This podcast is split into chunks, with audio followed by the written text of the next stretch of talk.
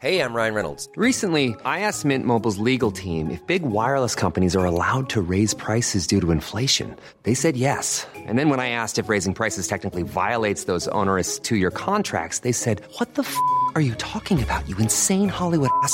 So to recap, we're cutting the price of Mint Unlimited from $30 a month to just $15 a month. Give it a try at mintmobile.com slash switch. $45 upfront for three months plus taxes and fees. Promo rate for new customers for limited time. Unlimited more than 40 gigabytes per month. Slows. Full terms at mintmobile.com.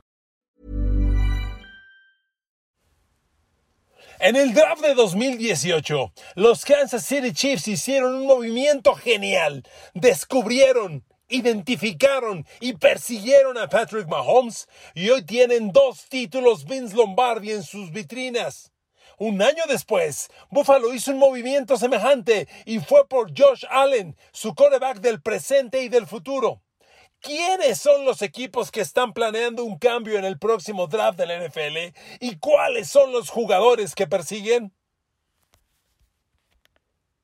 Queridos amigos, bienvenidos a mi podcast. Un saludo, un abrazo, con cariño, con agradecimiento infinito. Gracias por estar aquí. A ver amigos, este fascinante mundo del draft, del que hemos platicado usted y yo ya varias semanas y seguiremos charlando cuando menos 15 días más porque el draft es el jueves 27 de abril. Ahí empieza, jueves, viernes y sábado. Jueves, primera ronda.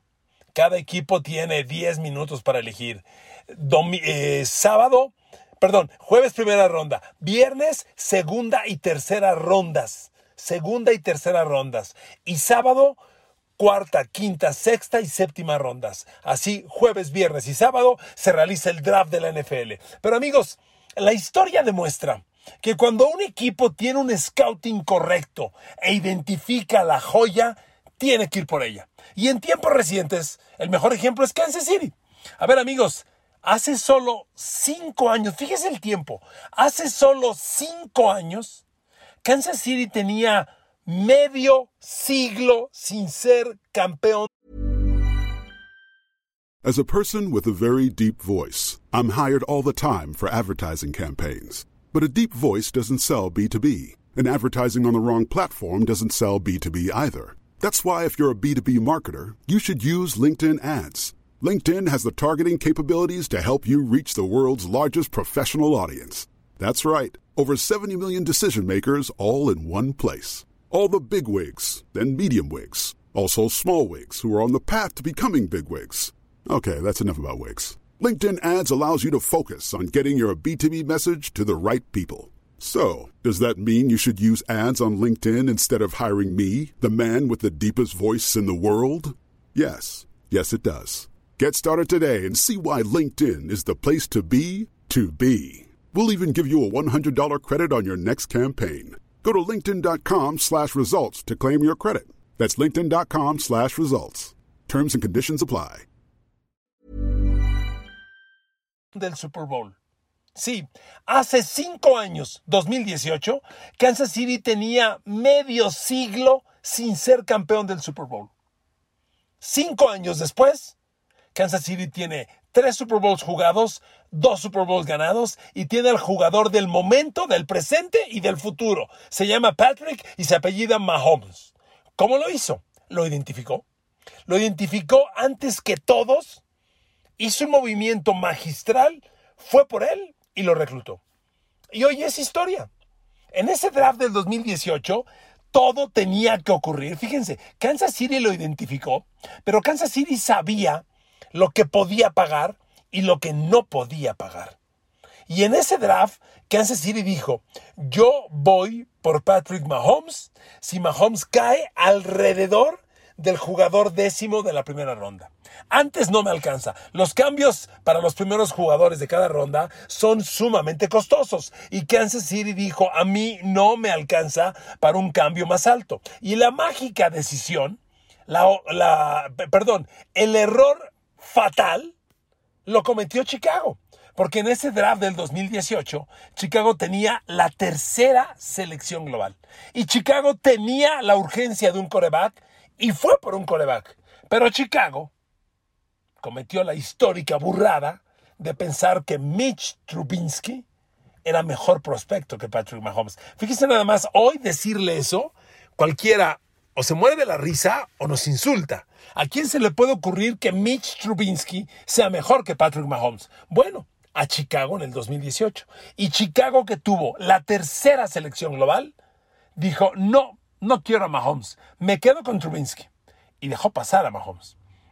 Y entonces Kansas City dijo, quiero, pero no puedo, no me alcanza, porque adquirir una cuarta selección global de primera ronda o quinta o sexta es sumamente costoso. Entonces Mahomes continuó cayendo, cayendo, cayendo hasta que llegó la posición 10. Y entonces Kansas City levantó el teléfono y los Buffalo Bills, fíjese nomás, los Buffalo Bills que ese año todavía no tenían a Josh Allen.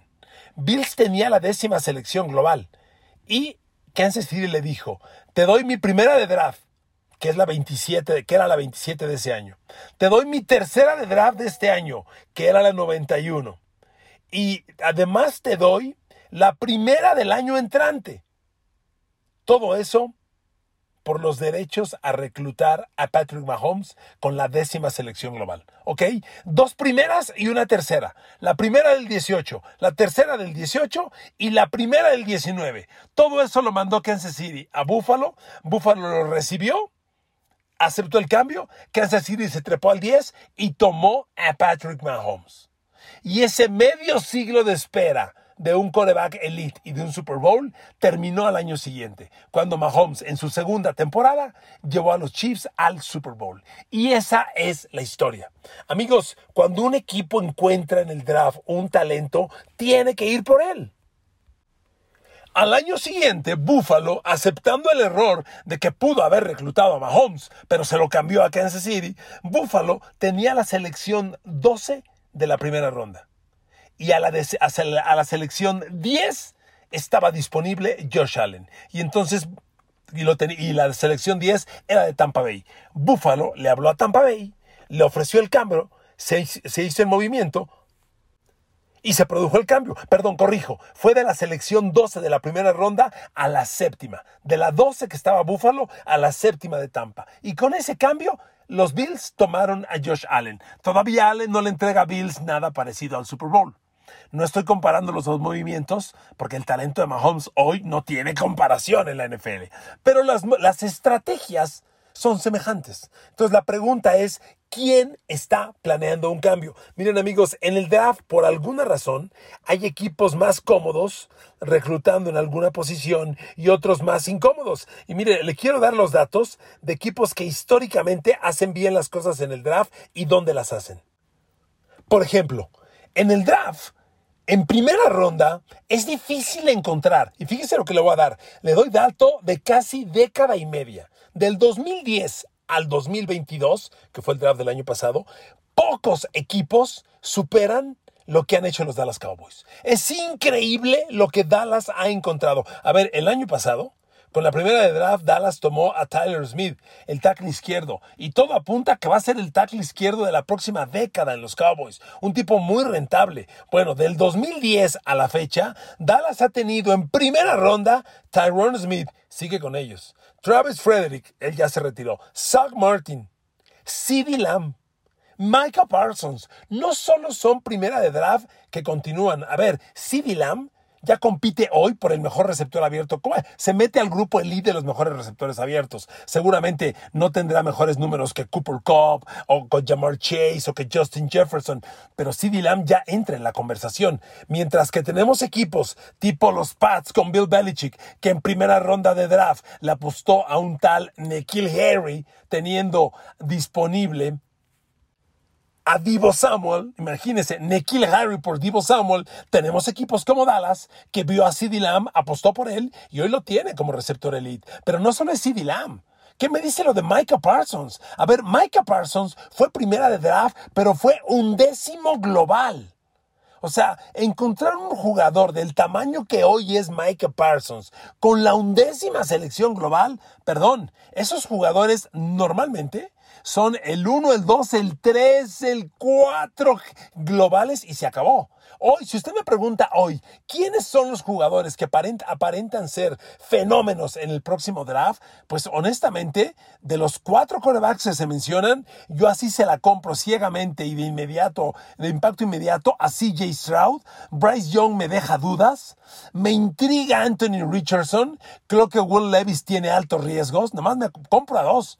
Y de los defensivos, creo que Will Anderson de Alabama, ese sí va a ser un fenómeno. Nada más. Fenómenos, fenómenos, nada más estos. Hoy, bueno, Dallas encontró a uno así con la undécima selección global, Micah Parsons. Difícil encontrar un equipo que haga mejor las cosas que los Dallas Cowboys. Y bueno, de la misma forma, hay equipos que en primera ronda de draft fallan drásticamente. O sea, de inicio me viene a la mente, y se los platicaba recientemente porque los mencioné en un podcast, los Seattle Seahawks. Cuando Seattle empezó a envejecer ese gran equipo que conocimos, de Russell Wilson, Marshawn Lynch, este Richard Sherman, Cam Chancellor, bla, bla, bla, bla. Cuando ese equipo empezó a envejecer, Seattle empezó a usar altas selecciones de draft para reemplazarlos. Y todas esas altas selecciones de draft fracasaron. Recuerdo, recuerdo el tackle ofensivo Jermaine y Fedi, que fue un fracaso que no funcionó, no sirvió para nada. Recuerdo el corredor Rashad Penny, otro fracaso. Recuerdo el ala defensiva LJ Collier, no sirvió para nada, otro fracaso. Imagínense, estamos hablando de tres jugadores, primera selección de draft, que no funcionaron, que fueron un fracaso rotundo en el equipo. No es poca cosa. Y de la misma forma que los Dallas Cowboys han tenido tan buenas selecciones en primera ronda, por alguna razón hay equipos que en selección, que en rondas de draft intermedias reclutan enormes talentos. A ver, de inicio, me viene a la mente los eh, New Orleans Saints. A ver, amigos, Alvin Kamara fue segunda de draft. Trey Hendrickson fue segunda de draft. Michael Thomas fue segunda de draft. Y son, a ver, Michael Thomas es receptor de mil yardas. Alvin Kamara hoy no le pide nada, nada, nada a Christian McCaffrey para el mejor corredor receptor de la NFL. Alex Anzalone, un linebacker también, lo reclutaron en segunda de draft. Trey Hendrickson, un ala defensiva que hoy tiene Cincinnati, un jugador de doble dígito en capturas de coreback, fue reclutado por los Saints en segunda ronda de draft. Amigos, por alguna razón, por alguna razón extraña, los Saints reclutan muy bien en estas rondas. Y bueno, mire, un ejemplo más cuando los Green Bay Packers necesitan un receptor, van por él, pero no usan la primera selección de draft. Con Green Bay, Davante Adams, segunda de draft. Jordi Nelson, segunda de draft. El año pasado, Christian Watson, que ya parece que va a ser un jugador muy especial, segunda de draft. Y en el pasado, Donald Driver, si no mal recuerdo, fue, fue sexta o quinta de draft. Este, James Jones, semejante. Green Bay tiene una gran mano para reclutar receptores, pero usa rondas intermedias o incluso bajas. Y de que le lanza, le acierta. Entonces, amigos, es de llamar la atención. Ahora, ¿Quiénes van a hacer los movimientos próximamente? Miren amigos, a mí me da la impresión, a mí me da la impresión de que el tema de los corebacks se va a seguir moviendo. Es que es tal la necesidad de un coreback que no puedes dejar pasarlo. Hay dos corebacks que a mí me parecen son jugadores a trabajar. Anthony Richardson de Florida y Will Levis de Kentucky.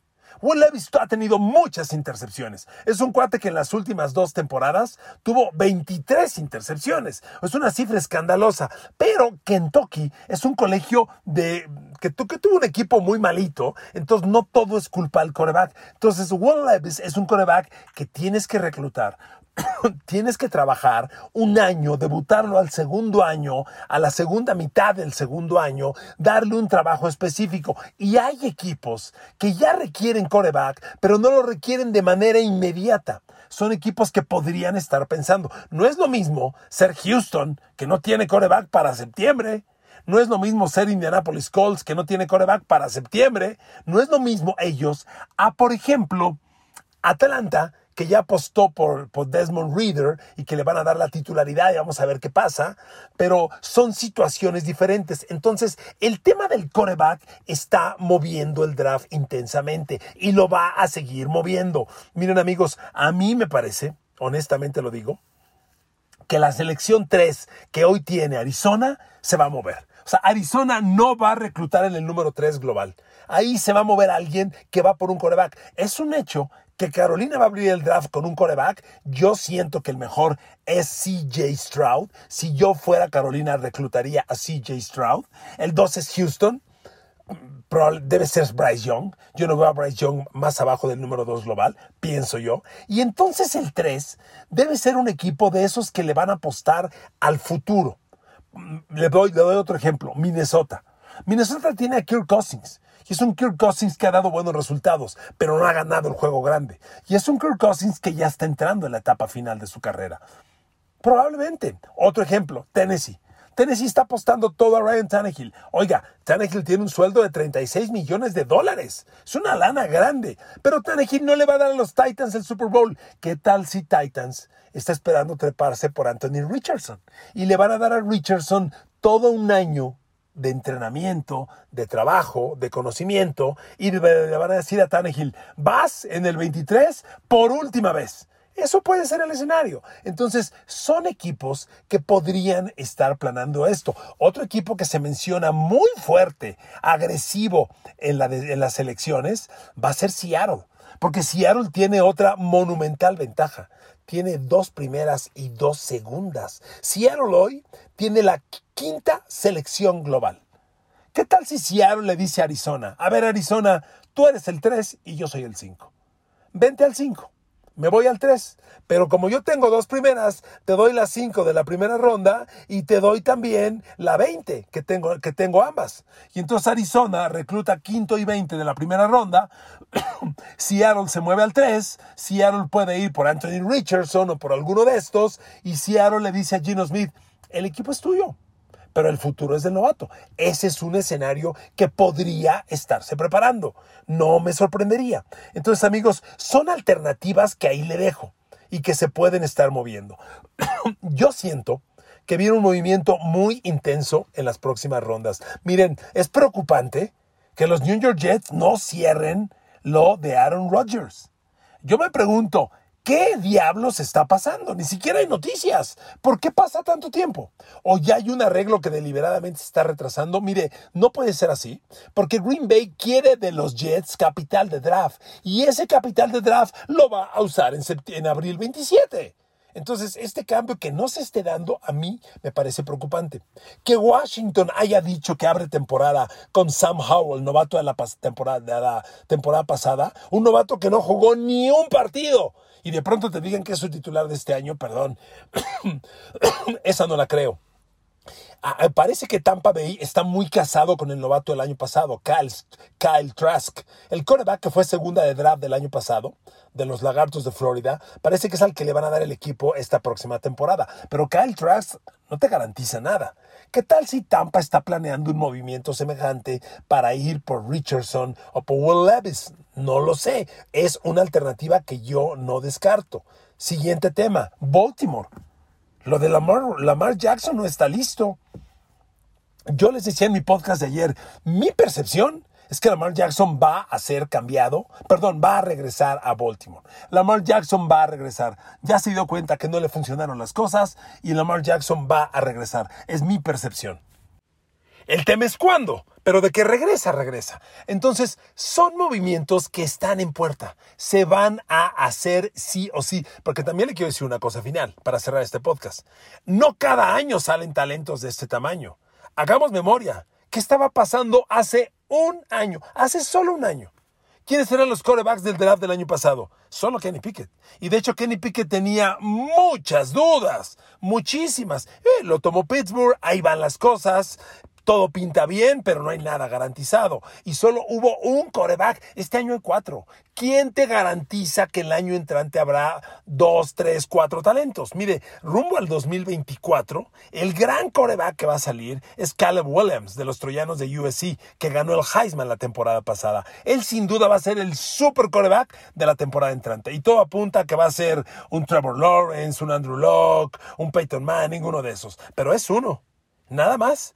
¿Quién demonios te asegura que tú puedes tener un coreback la próxima temporada? Entonces, yo por eso no descarto que la presencia de estos cuatro corebacks van a generar mucho movimiento en los próximos días. Concluyo, sí o sí, CJ Stroud y Bryce Young tienen que ser uno y dos, dos y uno. Para mí, Carolina, CJ Stroud, Houston, Bryce Young. No le veo cómo, pero la moneda de cambio de Will Levis de Kentucky y Anthony Richardson se va a mover mucho, se está moviendo mucho y se va a mover más. Le apuesto y bueno, le firmo un cheque en blanco a que Arizona no recluta la número 3 global, por Dios, para nada, porque Arizona además cometió, y yo se los dije en su momento, la burrada de darle a Kyler Murray 45 millones de dólares anuales. Perdón, no los vale. Vean sus números. Y para colmo, penosamente, se rompió el ligamento cruzado. Este año va a estar listo hasta octubre más o menos. Y Arizona tiene una bronca. No tiene coreback, pero no puede comprar uno nuevo. Entonces, Arizona va a moverse de esa posición y alguien se va a meter ahí. Y se va a meter ahí porque están persiguiendo a Anthony Richardson o a Will Levis para trabajarlos un año y debutarlos hasta el 2024. Así como empecé el podcast platicándole la estrategia que usó Kansas City para acabar reclutando a Patrick Mahomes después de la burrada de Chicago y la que usó Buffalo por Josh Allen, este año hay algún equipo que está planeando lo mismo y va, va por Will Levis o por Anthony Richardson. ¿De acuerdo? Lo platicamos en próximos días. Gracias por escuchar este podcast. Les mando besos y abrazos. Los quiero. Nos escuchamos mañana. Saludos.